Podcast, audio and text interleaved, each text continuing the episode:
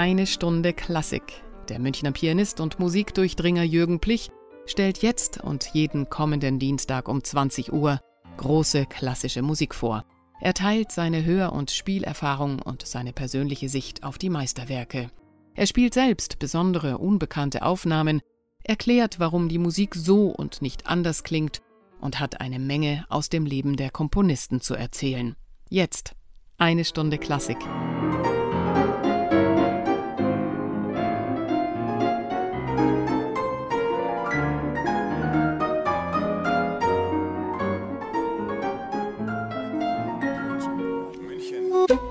Radio München.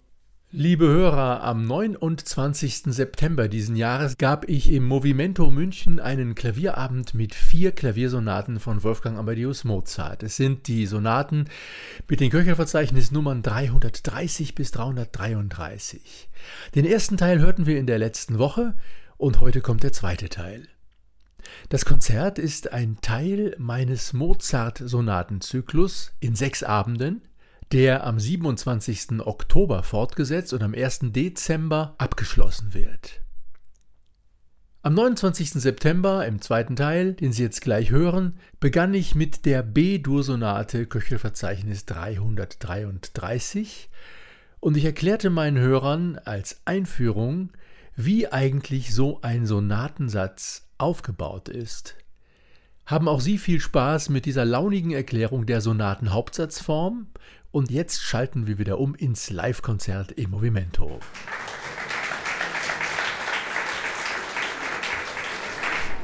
So, jetzt kommt die Sonate in B-Dur, Köchelverzeichnis 333. Das ist ein sehr gesangliches Stück. Ich habe gesagt, Mozart arbeitet sehr gerne mit eigentlich einfachem musikalischem Material. Das ist hier bei dieser Sonate etwas anders. Sie beginnt wirklich mit einem Lied.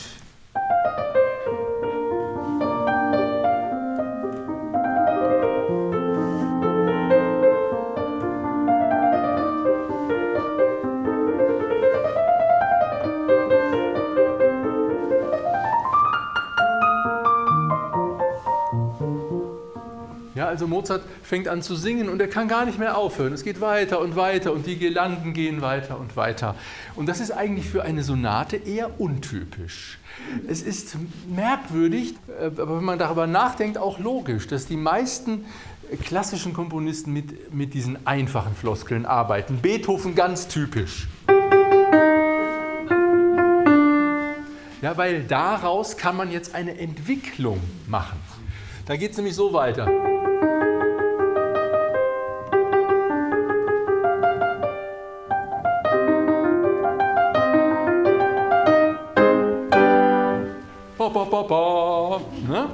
Also das heißt, wenn ich nur eine Keimzelle habe, dann kann ich dem Hörer zeigen, wie ich daraus nach und nach etwas entwickle, wie etwas wächst und dann kommt eine Symphonie zustande. Wenn man aber schon mit einer fertigen Melodie beginnt, wie das zum Beispiel Franz Schubert gern tut, B-Dur-Sonate von Schubert,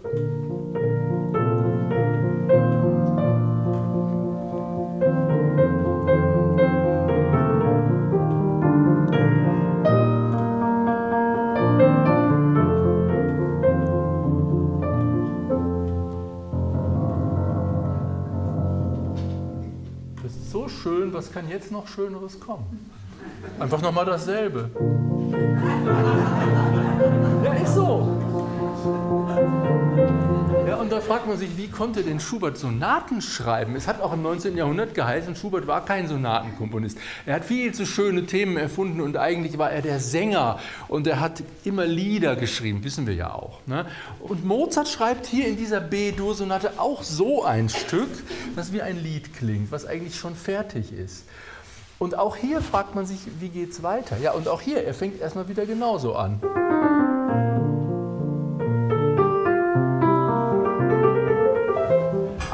Dann stellt er plötzlich eine andere Weiche. Das werde ich Ihnen noch mal genau zeigen. Es geht am Anfang so los.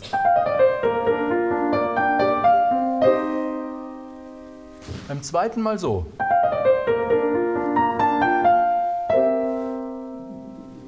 Sie hören, Sie haben diesen Unterschied gehört, ja?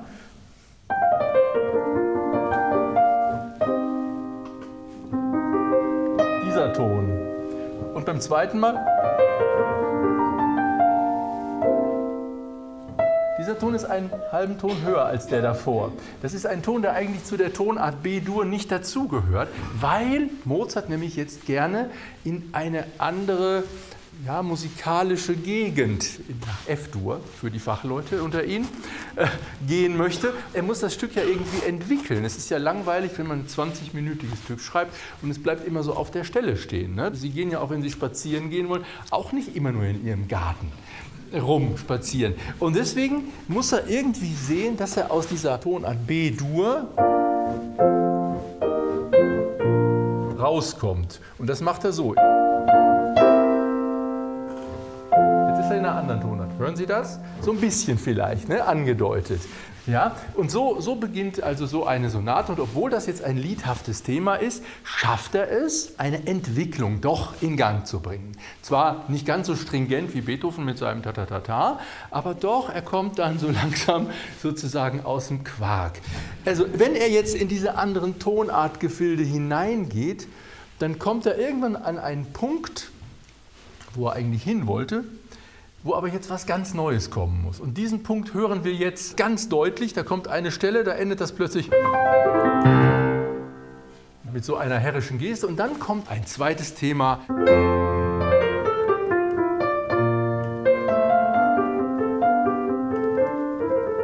So klingt das in dieser Sonate. Also erstes Thema war so. Zweites Thema jetzt so.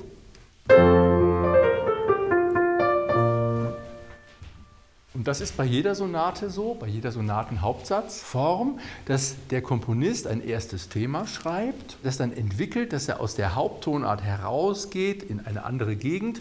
Und wenn er dort ist, dann bringt er eine neue musikalische Idee, ein zweites Thema. Aber ist das wirklich eine neue musikalische Idee? Wollen wir doch mal untersuchen.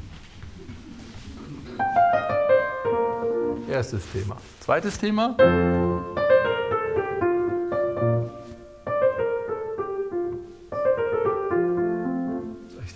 Dasselbe. Ne? Das ist eine musikalische Ökonomie mal wieder. Mozart benutzt dieselben Töne und macht daraus ein völlig anderes Thema. Ne? Übrigens, ich erzähle das jetzt hier so besserwisserisch. Das ist mir auch erst vor zwei Wochen aufgefallen. Obwohl, obwohl ich das Stück schon seit Monaten, ach was sage ich, seit Jahren kenne. Ja, so ist es. Also das war das zweite Thema. Und was Mozart jetzt noch macht, weil er ja so ein Melodiker ist und ihm immer was einfällt, bringt er gleich noch ein drittes und ein viertes Thema. Das dritte Thema, das klingt so.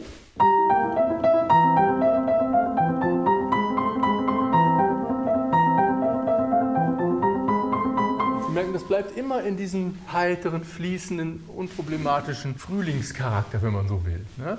Und dann gibt es noch eine letzte Stelle, die geht so. Das ist dann eigentlich kein Thema mehr, sondern nur so eine Art Abgesang. Dann ist der erste Teil dieses ersten Satzes zu Ende. Jetzt kommt die Stelle, die in jedem Sonatensatz eigentlich die spannendste ist.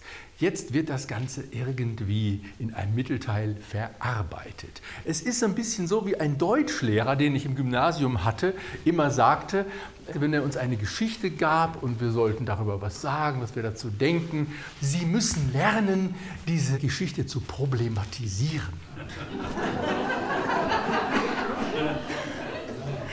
Ja, ich weiß nicht, ob Sie sowas auch im Deutschunterricht, also bei mir war das so, ich musste das problematisieren. Also man kann sagen, Probleme finden, wo keine sind, aber Mozart schafft das hier auch. Und das nennt man eine Durchführung. Und hier ist eine wunderbare Durchführung, die beginnt mit unserem Hauptthema, das kennen Sie jetzt schon. Merken Sie, da wird schon problematisiert. Ja, so ein bisschen, so ist das, ist es wirklich so. So ist das wirklich so? Übrigens eine gute Frage, die sollte man sich immer stellen. Weiter. Ist es wirklich so? Ja, ist es wirklich so, wirklich so, wirklich so? Ich weiß es nicht, aber ich bleibe skeptisch. Und deswegen geht es in Moll weiter.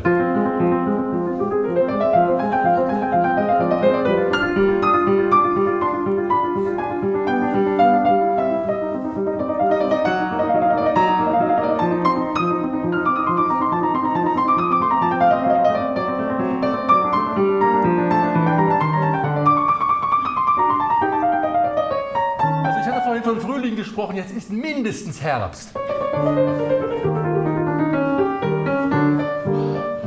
Puh. Aber jetzt? Jetzt müssen wir hier irgendwie wieder raus aus der Nummer.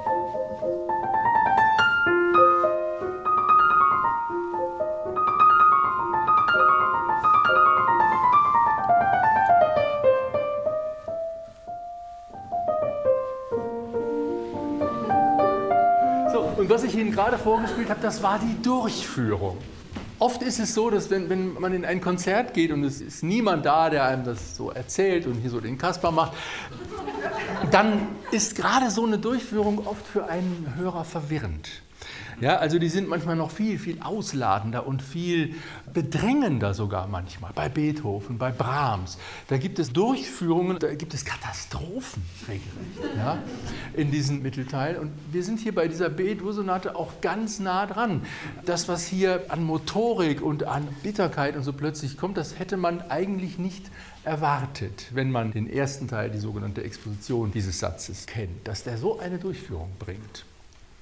Gut, ähm, was jetzt folgt, ist eigentlich die Wiederholung des Anfangs. Erstes Thema, zweites Thema, Sie können wieder durchatmen. Ja, das kennen Sie jetzt alles schon. Das zweite Thema, drittes Thema, Abgesang. Und so ist also eigentlich jeder klassische Sonatensatz aufgebaut. Aber Sie können sich natürlich vorstellen, dass das immer völlig andere Musik ist. Je nachdem, wie das Thema ist, wie der Charakter ist, ob es ein gesangliches Thema oder eher so ein kurzes, prägnantes Motiv ist. Aber wenn Sie mal demnächst hören, einen Sinfoniesatz oder ein Streichquartett von Beethoven oder von Mozart, dann können Sie, wenn Sie wollen, überlegen, habe ich jetzt das Gefühl, die Musik bewegt sich vielleicht irgendwie weg? Habe ich jetzt hier ein zweites Thema? Vielleicht kann ich mir das merken. Ah, jetzt wird es ganz durcheinander und jetzt kulminiert es. Das ist wahrscheinlich die Durchführung. Und dann kommt dieser Moment, wo man wieder beginnt wie am Anfang. Das ist die sogenannte Reprise. Also wenn man solche Dinge kennt, also nehmen Sie mal so einen Kurs in der Volkshochschule Musik. Das lohnt sich. Das macht eigentlich am Ende dann das Hören noch viel mehr Spaß. Gut, Jetzt habe ich über den ersten Satz so viel erzählt. Ich werde über den zweiten und dritten Satz nichts mehr sagen, außer der dritte Satz, der tut so harmlos.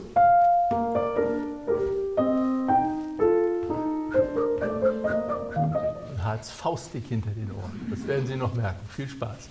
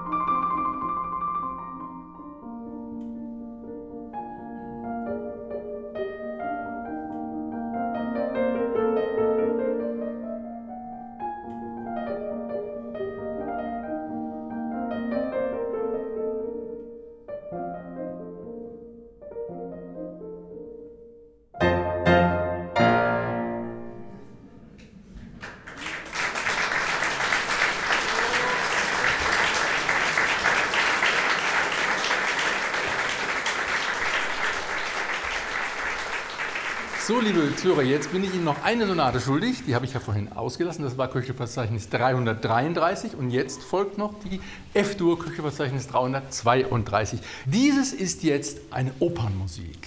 Mozart war ja in allererster Linie Opernkomponist. Und hier haben wir wirklich mal eine Sonate, wo das so richtig durchkommt. Man hat im ersten Satz das Gefühl, es kommen ständig neue Figuren und auch neue Stimmungen auf die Bühne. Am Anfang ist das alles sehr harmlos, äh, nette Atmosphäre, ein bisschen Walzer, selig.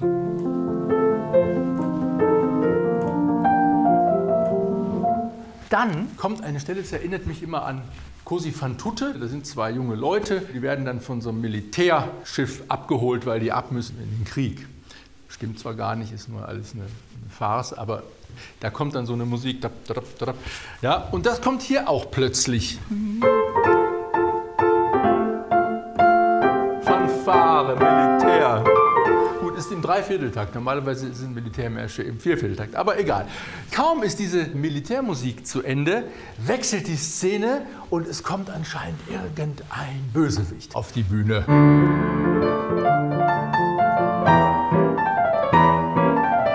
Der singt, ich werde sie alle töten. Ja?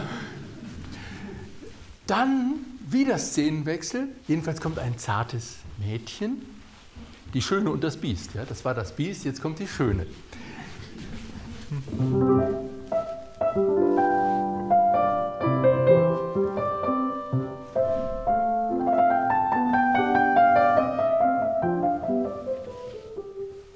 Ja, diese Melodie hat Verdi geklaut.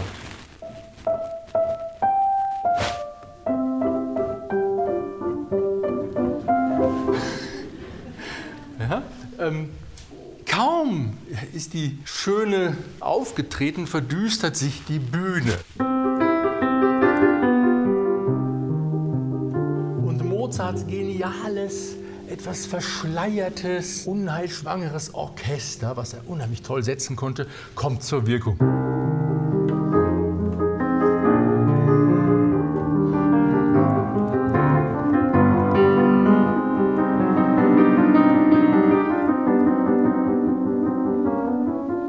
Gar nicht so schlimm.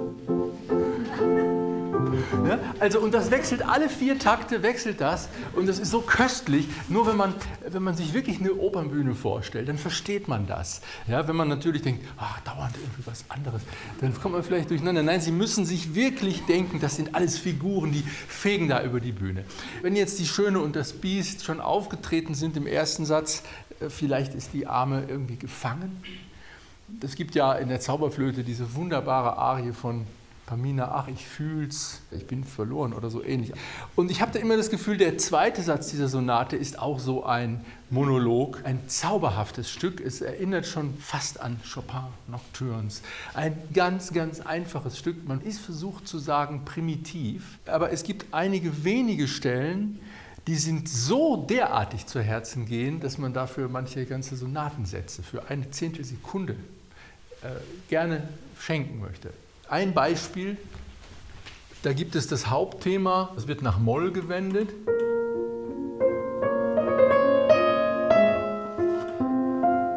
Dieser Vorhalt.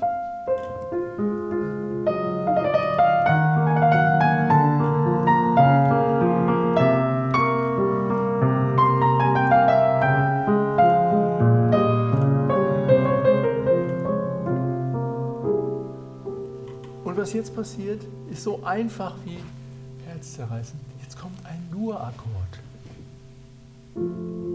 Ja, nach. Äh, und so ein Moment, wo man das nicht erwartet und wo sich plötzlich das so löst, dann schießen einem plötzlich die Tränen in die Augen. Das sind solche Momente, für die man sterben könnte. Ja? Ähm, und der letzte Satz ist noch was völlig anderes. Da wird Mozart wieder ganz extrovertiert. Das ist eigentlich ein Klavierkonzertfinale, wenn Sie so wollen. Ja? Also ich wünsche Ihnen viel Spaß mit dieser F-Tusse.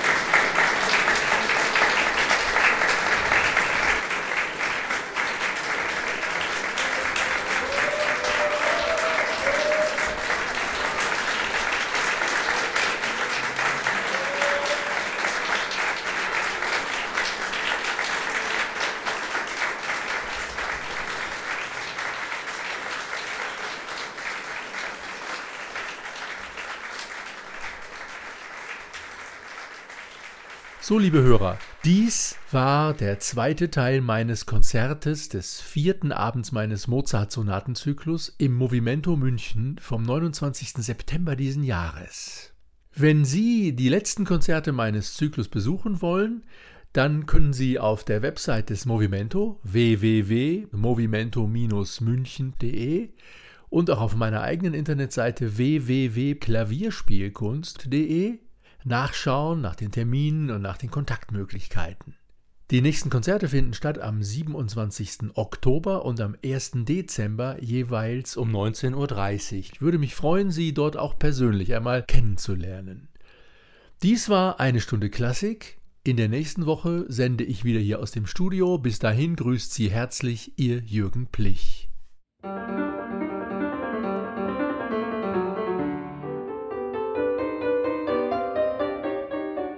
Das war eine Stunde Klassik mit Jürgen Plich hier bei Radio München. Jeden Dienstag um 20 Uhr und sonntags um 10 Uhr in der Wiederholung. Nachzuhören übrigens auch auf unserer Webseite www.radiomünchen.net.